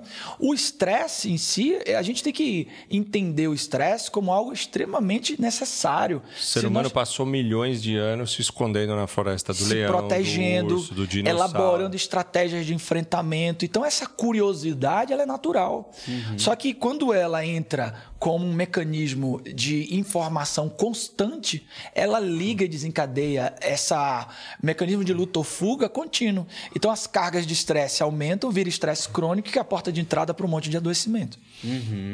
Esse é o bilhete. Então a gente está sendo levado a entrar em estresse o tempo inteiro, o tempo inteiro. Você pega ah, no Nordeste, eh, tem até uma série sobre isso, né, que é muito louca, do um canal de TV que chegava primeiro nas notícias de assassinato. Lá de onde eu vinha, você ligava a TV meio-dia, você via os corpos, né? Então, você era, filmava. É, aquele telejornal do meio-dia, e tal. Aí, sanguinário. aí o Ministério Público depois deu uma diminuída isso, mas ainda tem uma série de programas, mas você está almoçando e você está lá num tipo de atividade, que é outra atividade extremamente importante para a humanidade, a dieta, a socialização na mesa, e você está lá com a tela vendo um monte de, de, Comendo absurdo. no automático, nem prestando atenção no que tá comendo, e, aí- ainda se alimentando da informação. E, cara, vocês já viram essa série no Netflix que uma, uma rede de TV, eles criavam os, os assassinatos para eles mesmos cobrirem. cara. Caralho. É Black Mirror, não é isso aí? Não, cara, é uma história real do Brasil. Ô, louco. É uma história real, assim, não sei se é se é real, mas a, a- a- o que mostra como um documentário. Eles chegavam primeiro nos homicídios e depois descobriram que, na verdade, aquela produtora, ela tinha um grupo de, de pessoas do crime que matavam e eles chegavam primeiro por causa disso. Caralho, Jorge. Vira, vira uma indústria. É né, uma cara? indústria, Doideira, é, é uma indústria. Aí você vê, né? Notícia boa não vira evento, né? Uma pergunta: vocês sabem qual é o índice de analfabetismo do Brasil hoje? 13% Ah, aproximadamente. você sabe que você é curioso pra caramba, né? É que eu Mas não acabei vira de fazer notícia. uma matéria de analfabetismo digital. Ah, aí tá. acabei olhando. Mas isso não vira notícia, né? Zero. A gente não. Isso não vende. As coisas boas não viram notícia. Porque isso é do mecanismo comportamental. Puta, que, que coisa, né? Isso, isso coloca uma porrada de desafio, ainda mais com tecnologia na nossa porta, né, cara? Sim. Assim, com novas tecnologias que ampli... Porque o que, que acontece, né? A, a tecnologia, ele é um vetor, É. né? Então a gente transborda e a tecnologia, ela só... Ela só exponencializa. Ela só exponencializa, né? Você já tinha antes um jornal, quem é mais velho vai lembrar, um, um jornal que a gente falava que se espremia, saía sangue, ou notícias populares.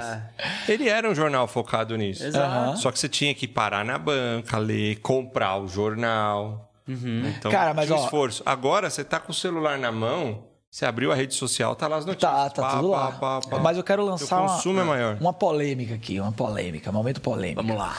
É, a gente tem hoje muitas pessoas críticas a essas mudanças geracionais, né? E muitas pessoas falando, por exemplo, da, entre aspas, fragilidade de uma geração que chega e não se submete às mesmas questões que as gerações anteriores. E aqui eu quero lançar uma provocação mesmo.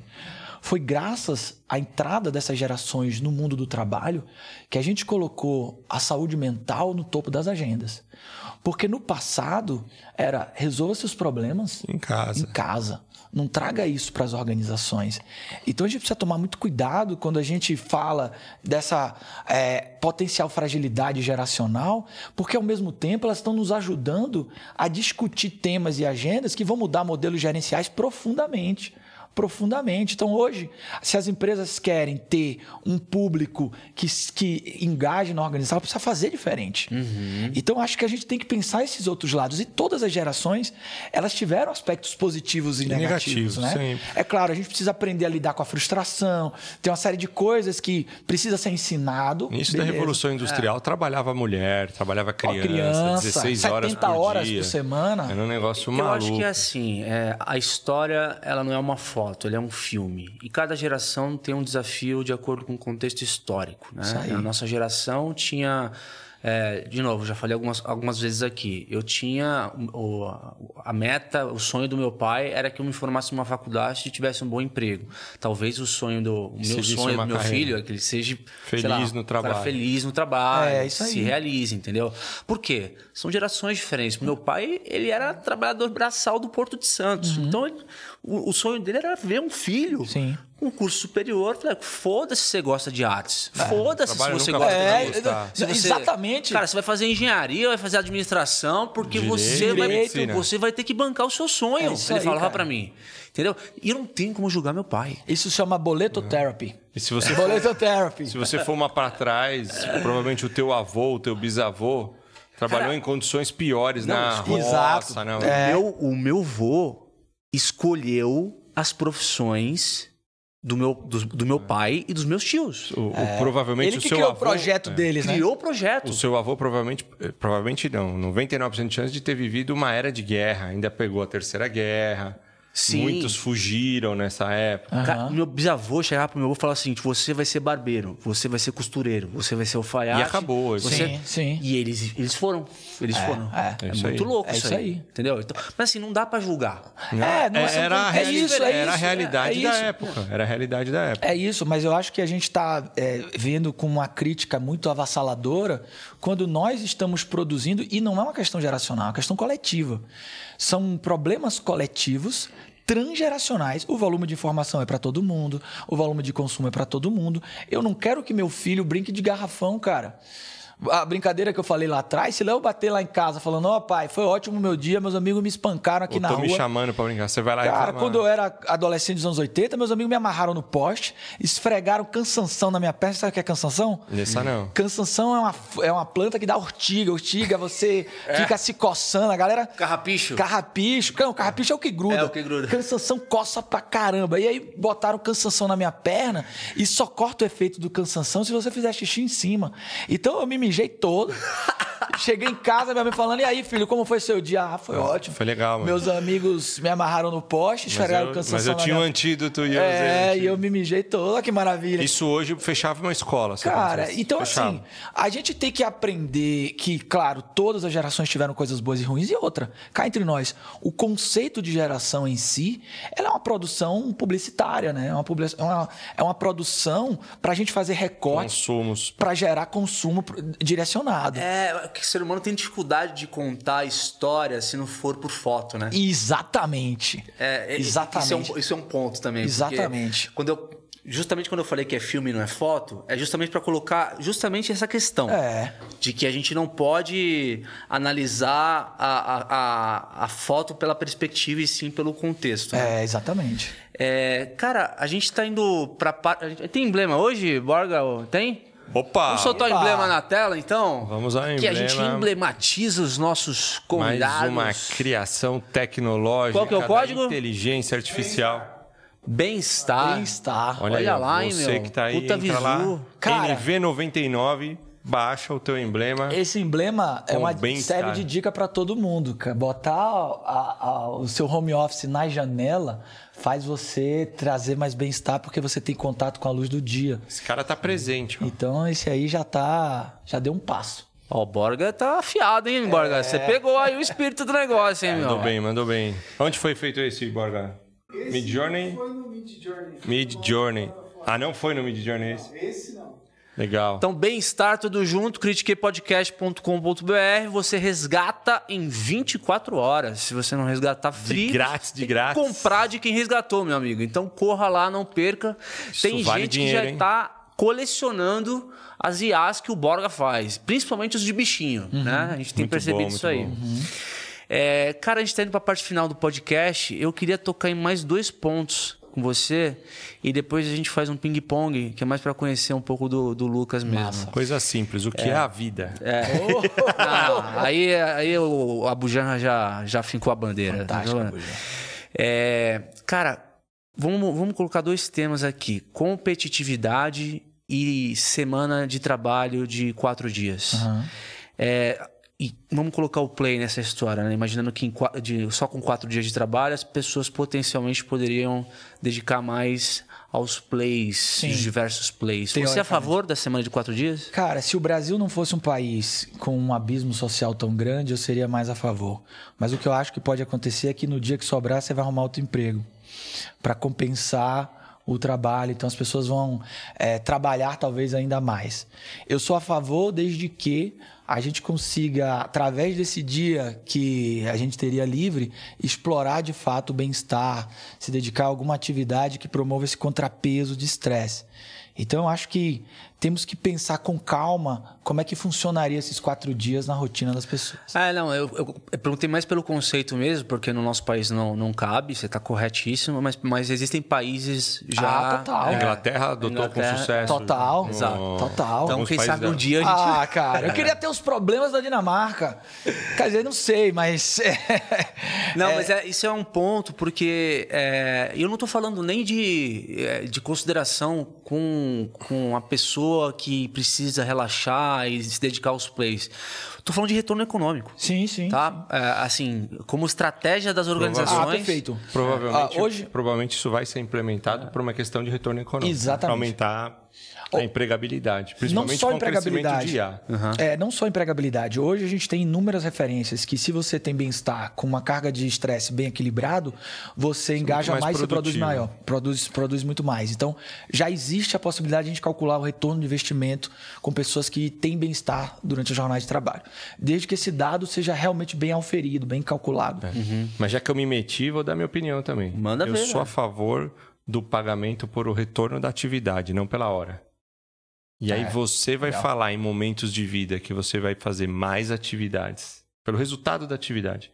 E aí você vai fazer mais seja, atividades você é naquele pago momento. pela entrega. Pago pela entrega. Eu acho que esse é o caminho ideal. Ou E seja- aí vai ter tempo que você vai trabalhar mais, porque você não tem filhos e você está buscando um dinheiro até para lá na frente ter. Você acredita, um então, no, potencialmente no fim do salário, então? no fim. do- Não é no fim, na forma como eu meço o salário. Não pagamento por hora, pagamento pela Tá. entrega da atividade. E aí, se eu É. quero trabalhar três dias da semana, eu vou entregar 10 atividades. E Uhum. um outro mês eu quero dar uma puxada, eu vou entregar 20 atividades, 30 atividades. E se você ficar doente? Aí naquele mês eu não entrego atividade. Por E isso você não ganha nada? Sim. Você tem, aí você vai aprender a gerenciar ah, o teu dinheiro para Uhum. ter. Você vai pagar um plano de saúde, vai pagar um plano de seguro que ele vai te compondo nisso. Porque no fundo o INSS está fazendo isso. Uhum. No mês que você fica doente, você não trabalha. Sim. Mas você já pagou um monte por aquilo no CLT. Uhum. É, Neste modelo por atividade, você vai aprender a ter isso e os bancos vão te dar instrumentos financeiros para você pagar um seguro. Já tem seguro de autônomo, de Cara, mas, mas que eu faz acho que isso já é testado pra caramba no Brasil, não? A gente já tem. Tem modelos muito- assim já, né? Tem, mas É. muito pouco ainda. É, é o que o pessoal chama de uberização É, do exato. trabalho, vamos colocar assim. Ainda é exploratório, eu acho que tem muito a evoluir. Entendi. E ainda no setor industrial, Fabril, é mais difícil de você falar isso, porque a É. máquina tem um horário para trabalhar, a esteira, a produção. Mas a pandemia ajudou demais, o home Uhum. office começou a ajudar demais. Hoje, um líder que trabalha numa área administrativa e que tem um time híbrido, não dá para controlar o horário, você tem que controlar a atividade. Uhum. Quem ainda tenta controlar o horário num modelo híbrido, com o cara trabalhando em casa, tá morto. Eu acho que a gente vai É. cada vez evoluir. E nem sei se é evoluir, porque se a gente tirar a Revolução Industrial, que nós estamos falando de 200 anos, né, do século XVIII para cá, Sim. e olhar para trás, é, sempre se trabalhou assim. Uhum. Eu tinha uma fazenda, eu produzia arroz, eu pegava 10 sacos de arroz, ia lá na cidade e trocava por feijão, por um sapato, por um boné, por uma enxada. Se a minha lavoura não deu certo e só sobrou um saco de arroz, eu só vou levar um saco de arroz Uhum. para trocar. Então eu sempre.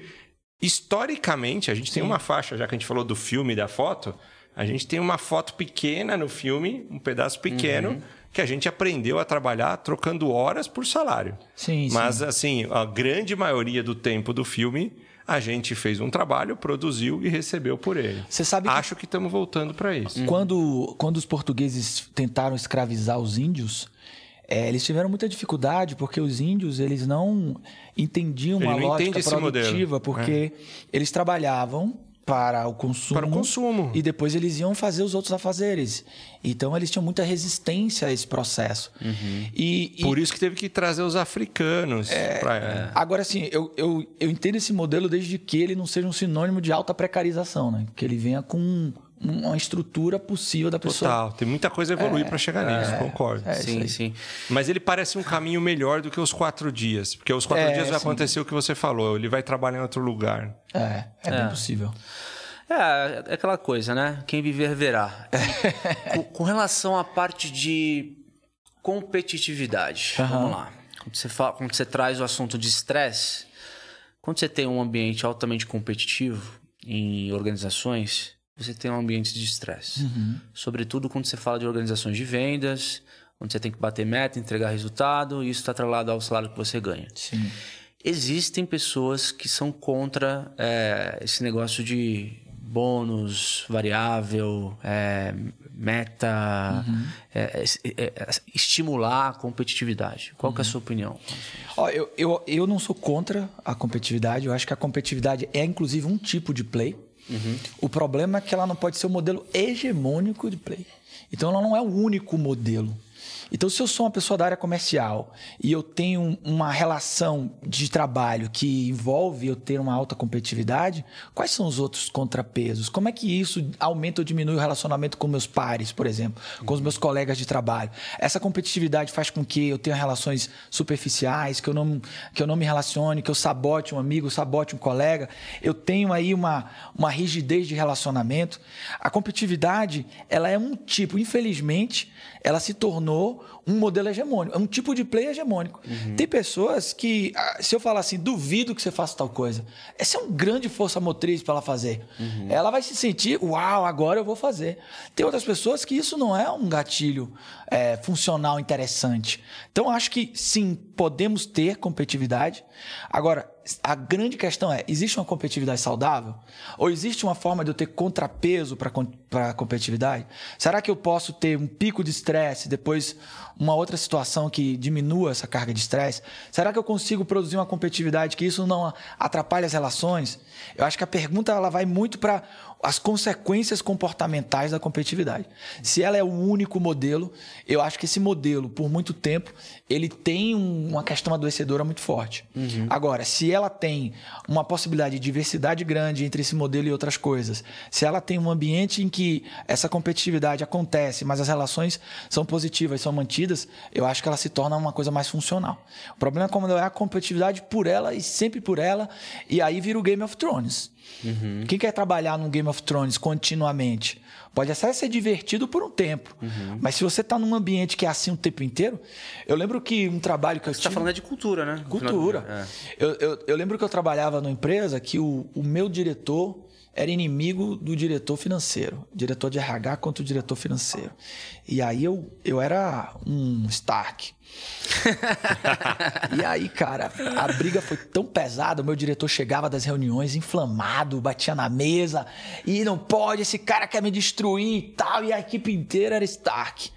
E isso aí, não é competitividade, isso é guerra. né? Cara, é guerra. É um matar o outro. mas existia aqu- aquilo ali, um jogo de poder, né? Qual área tinha mais poder e influência na organização? Quem tinha um budget maior e tal. E aí o meu diretor foi embora. E aí o diretor financeiro foi o rei das sete casas. Eram sete casas, né? Aí pacificou. Aí não, cara, eu fiquei numa situação de carreira terrível, cara. que Eu era um Stark. Ah, entendi. Então eu tinha toda aquela história lá construída, eu tive que humildemente bater na porta do cara lá do financeiro e falar, ó, tô aqui porque deve é. Quero manter meu emprego.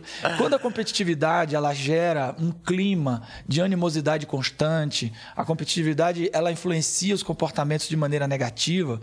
Eu já vi é, gerente de vendas fazer aquele esquema é, de volta para o futuro. Quem é dos anos 80 vai entender a referência. Que o McFly começa a desaparecer na foto.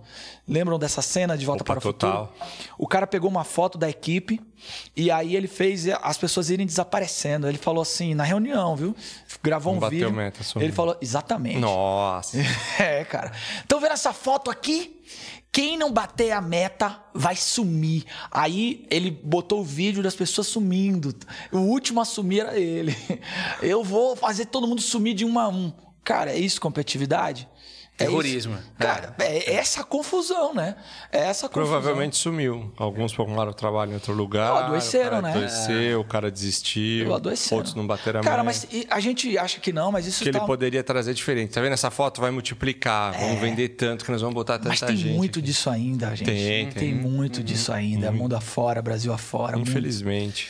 Meu caro, deixa eu te convidar a colocar aqui nosso um, rito. um nosso rito aqui, uma, um elástico, um elo, um play aqui na, Cara. na nossa bola de elásticos, é a história do Critique. Que maravilha. Pô, tá pesado, hein? É, cara. Tá Essa pesado. ela já, colaboração ela tá começou com criando. uma base, mas eu te falar que ela cresceu bastante ao longo do tempo Que aí. maravilha. Onde vai parar? Essa é a Ah, grande Qual é pergunta. a resistência dos materiais? Duas sabe que aí perguntas que a gente tem. Onde vai parar e quantos elásticos já tem aí? Você sabe que aí dentro tem um- uma porrada de papelzinho que a gente colocou no, no programa zero, que a gente entendeu que são os nossos valores Ah, na hora que que o. ao longo da vida do podcast, né? Então um dia a gente é, vai abrir isso aí de novo e ele vai olhar pra cara do outro e falar, puta, a gente Conquistou. cumpriu. Seguimos os Cumpriu, seguimos valores. as. Que Então é isso. demais, parabéns. Bom, bom né? pros Obrigado. Tem caramelo aqui pro. Tem. Vai ter, vai ter. Caramelo aqui pro, pro nosso convidado, pô. Enquanto o caramelo chega, queria deixar um recado para você que está assistindo a gente. A gente acabou, a gente falou muito aqui sobre autoconhecimento, descobrir o seu play. E a gente acabou de colocar na escola do trabalho uma série de testes de perfil comportamental com inteligência artificial que vai ajudar você que está assistindo a gente se conhecer melhor. Então tem o teste gratuito que é feito com o meu caro amigo Diego aqui para você saber qual tipo de animal você é no seu trabalho. É o gato tubarão. O lobo e a águia. águia. E agora a gente tem outros seis testes lá dentro da Escola do Trabalho. O teste DISC, muito feito para quem está entrando no, no mercado de trabalho, é um teste comportamental e a gente explica o resultado dele. Um teste de gestão de conflitos. Se você sabe gerir conflitos, você vai ter momentos dentro da empresa que a área financeira vai discutir com a área de RH, vai ter um conflito, como é que você gerencia esse conflito. Teste de comunicação, quem não se comunica se trupica dentro da empresa. Então você vai aprender a se comunicar, medir Show quanto bola, que você hein? sabe disso. Teste de múltiplas inteligências, também achei fenomenal esse teste. O teste de QI já está por fora, não existe uma única inteligência, são nove inteligências, 80 perguntas. Esse teste mapeia as suas inteligências. Então, DISC, comunicação, gestão de conflitos e teste de múltiplas inteligências. Então, se você já é aluno da escola do trabalho, só colocar teu e-mail, teu logon, entra lá, faz os testes, na hora sai o resultado, você imprime. E se você não é, fica o convite para você conhecer www.escoladotrabalho.com. Entra, assina e aproveita para fazer o seu teste. Excelente, hein? Profissional 360, cara. É isso aí. Pô, show Vamos de bola. usar a inteligência artificial ao favor da gente. É isso aí. Entra lá, galera, não perde. É, aqui a gente tem o hidromel também, e que é, um, é uma lembrança de um vinho de mel, na verdade, né? É uma bebida destilada do mel. Que delícia, Que acho que vai, vikings. vai ser legal É, pra você vikings, né? num play com a sua esposa. Total. É. Total. Não só com ela, socializar com amigos, né? Socializar, com certeza, bom. cara. Que maravilha, muito, muito bom. obrigado. Estar consciente do momento. É. Um pouco mais avoado, mas no presente. No presente por algum período de tempo. Exato. Depois sai um pouquinho no presente. E aí, pra gente terminar, vamos para as últimas perguntas aqui pra gente entender um pouquinho melhor do Lucas. É, qual é o play mais inusitado que você tem, assim, que você gosta pra você estar com você mesmo? Cara, eu, eu faço mergulho amador. Legal. É, eu mergulho e cada mergulho tem uma, é uma experiência única. Cilindro? É, não, Snorkel. cilindro e snorkel. Eu faço cilindro e peito. Então esse é um tipo de play que me reconecta, que me coloca junto com a natureza. Eu sou fissurado por mergulho. Então esse é um play Demais. que eu não, não perco nunca. Que maravilha, cara. É, você, você hoje, é, o Lucas de hoje, se pudesse conversar com o Lucas que começou lá atrás, o Lucas que estava no escritório, puta, meu, nas planilhas, passando perrengue, o que, que você conversaria com esse moleque, meu? Cara, não André? precisava disso. Você podia ter explorado outras possibilidades e sustentado mais a sua posição em relação à leveza. Eu acho que por muito tempo eu a minha personalidade no play criou muita resistência assim nos ambientes que eu tava. E eu escondi isso muito tempo. Foi quando eu me conectei com isso que tudo floresceu. Então, eu diria para esse Lucas do passado, continue se jogando no play e fale mais sobre ele. Talvez se eu estivesse falando até mais cedo, eu podia ter ajudado mais pessoas. Uhum. Mas é aquela coisa, né? Você é a soma das suas experiências, né? Exato. Então, Exato. Me trouxe é uma, aqui. É uma pergunta meio desconexa, mas eu gosto de fazer porque é, para entender o que que é, um pouco da desse filme, né? Aham. Que, que, que é o Lucas. É, o que que você gostaria que te perguntasse que ninguém nunca te perguntou? Uau! Cara, é. Que ninguém nunca me perguntou. Ah, por que, que eu botei o nome do meu filho Léo? Tá feita a pergunta. Boa pergunta. Cara, eu não queria Vai que fosse Léo, eu queria que fosse Luke. Só pra eu dizer, Luke é meu father. boa, boa. O Dart. Muito bem. Muito bom, muito bom. Cara, passa um conselho de carreira aí pra galera que tá nos assistindo. Então, explore a diversidade do seu play, se conecte com novas habilidades, se jogue no aprendizado, crie tensão criativa, explore essas possibilidades para que você possa viver mais momentos ótimos na sua vida. São esses momentos que vão te colocar na sua excelência, sua excelência pessoal. Explorar os plays vai ajudar você a viver o flow, e o flow é um momento que tem o ápice do seu bem-estar, daquilo que você pode fazer que te diferencia, que é a sua essência, a sua marca. Então, aperte o play da vida. Eu tenho um selo no Instagram, um filtrozinho, que quando as pessoas entram no estado de play, elas podem colocar lá aquela experiência legal. e o play tá on. Então, ligue o seu play, explore possibilidades, quebre a rotina e o play tá on para você. É isso aí. Muito bom. Isso aí. A vida é muito curta pra ser pequena, né? Como já dizia o.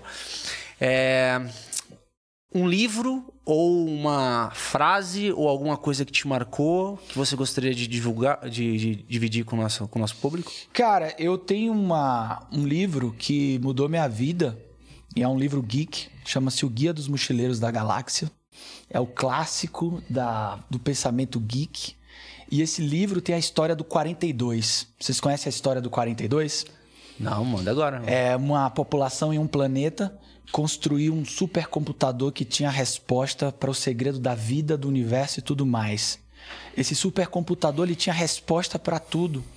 E quando eles perguntaram qual era o segredo da vida, do universo e tudo mais, esse supercomputador falou: volte daqui a alguns milhões de anos que eu vou te dar a resposta. E aquele povo daquele planeta passou a viver na esperança da resposta para o segredo da vida, do universo e tudo mais. Milhões de anos depois, a resposta estava pronta, todos se reuniram em volta do supercomputador e ele deu a resposta. A resposta é 42. E aí os caras ficaram indignados, como pode? Esperamos milhões de anos, tem certeza que é 42? E o supercomputador respondeu: Cara, a resposta é 42, talvez vocês tenham errado na pergunta. E aí aquele povo passou então a construir um supercomputador que faz as perguntas mais bem feitas. E esse supercomputador na história é o planeta Terra, é a humanidade. Então seja curioso, faça boas perguntas. Então, Guia dos Mochileiros da Galáxia é um, é um livro que marcou minha vida porque ele explorou a imaginação como nunca. Então, o 42 é esse marco de exploração da criatividade humana, do play, de fazer boas perguntas, de manter a curiosidade.